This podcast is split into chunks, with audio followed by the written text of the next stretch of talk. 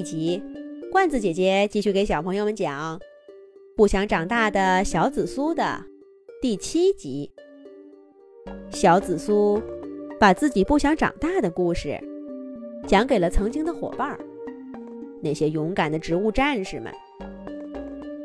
大家都气愤极了，纷纷跟他拉开距离，表示不愿意跟他做伙伴儿。这个时候，茄子大叔站了过来。他表示，应该给小紫苏一个机会，而且还问了大家一个奇怪的问题：他们害怕过战斗吗？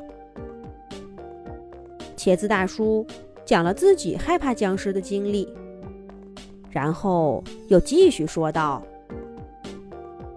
所以，我理解你。”不愿意长大的小紫苏，你只不过是在没有真的面对僵尸的时候就害怕了。茄子大叔的话像一道温暖的阳光，暖了小紫苏的心，也勾起了植物战士们从前的回忆。是呀。我第一次面对僵尸的时候，连炮弹都不会发了。这跟小时候听的故事一点都不一样。直到面对僵尸，我才发现，他们的牙齿还有腐烂的皮肤，那样真真切切的出现在你面前，是多可怕！嗯，我也是。我第一次跟舞蹈僵尸打的时候。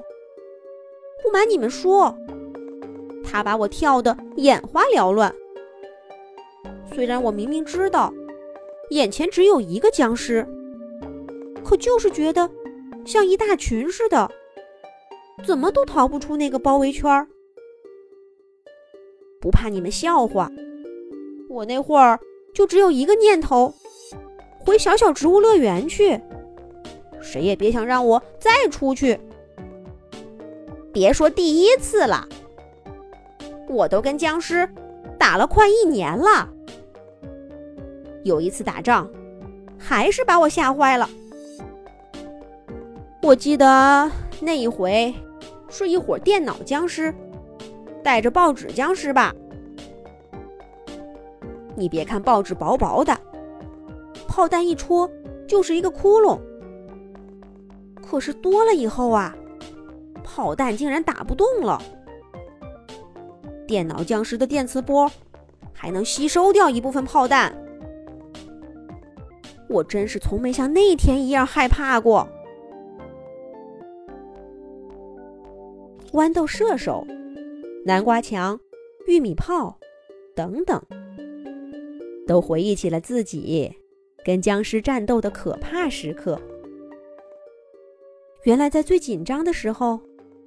大家脑子里想起的，竟然都是童年时期那个温暖快乐的小小植物乐园。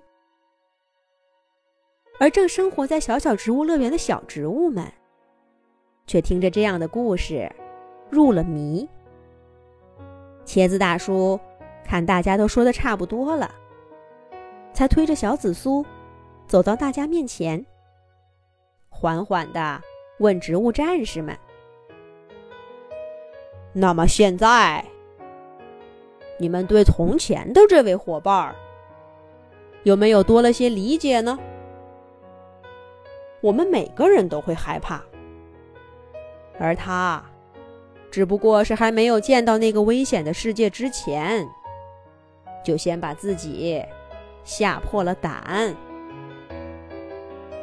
茄子大叔，小紫苏。抬起泪汪汪的眼睛，看着茄子大叔。